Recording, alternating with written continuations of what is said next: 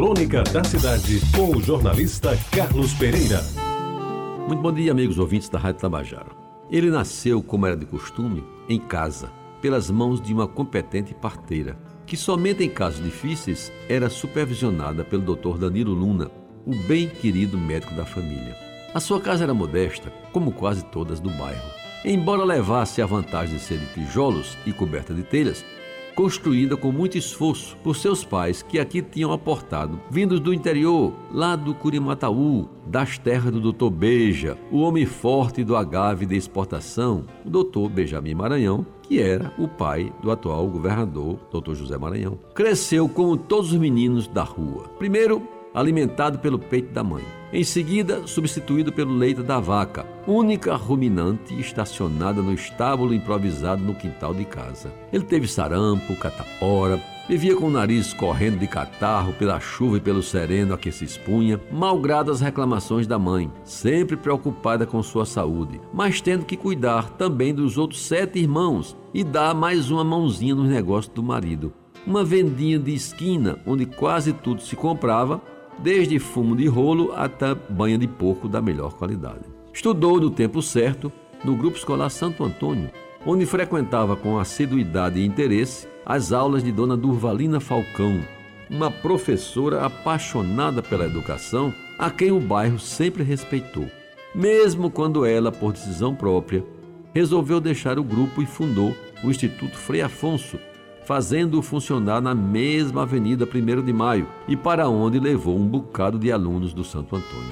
Ele fez exame de admissão ao Liceu Paraibano e conseguiu ser aprovado, concorrendo com quase uma centena de candidatos, muitos dos quais pertencentes a famílias abastadas, donas inclusive de palacetes em Tambiá, um dos bairros mais chiques da cidade à época. Conseguiu concluir o ginasial e já no curso científico foi chamado para servir ao exército e, em tempos de guerra, foi convocado para engrossar o contingente da Força Expedicionária Brasileira, FEB, que iria embarcar para a Itália. Chegou aí para a aldeia, em Pernambuco, depois de desfilar garbosamente pela Vasco da Gama, lotada de gente dos dois lados, muitos chorando ao som da banda que tocava os acordes do V da vitória que virá. Terminada a guerra, que ele não chegou a ver de perto, deu baixa e foi cuidar de sua vida, tentando aproveitar no trabalho o curso de contabilidade que tinha conseguido terminar. De escrita em escrita, entre balanços e balancetes, foi se aprumando e construindo uma família não muito numerosa,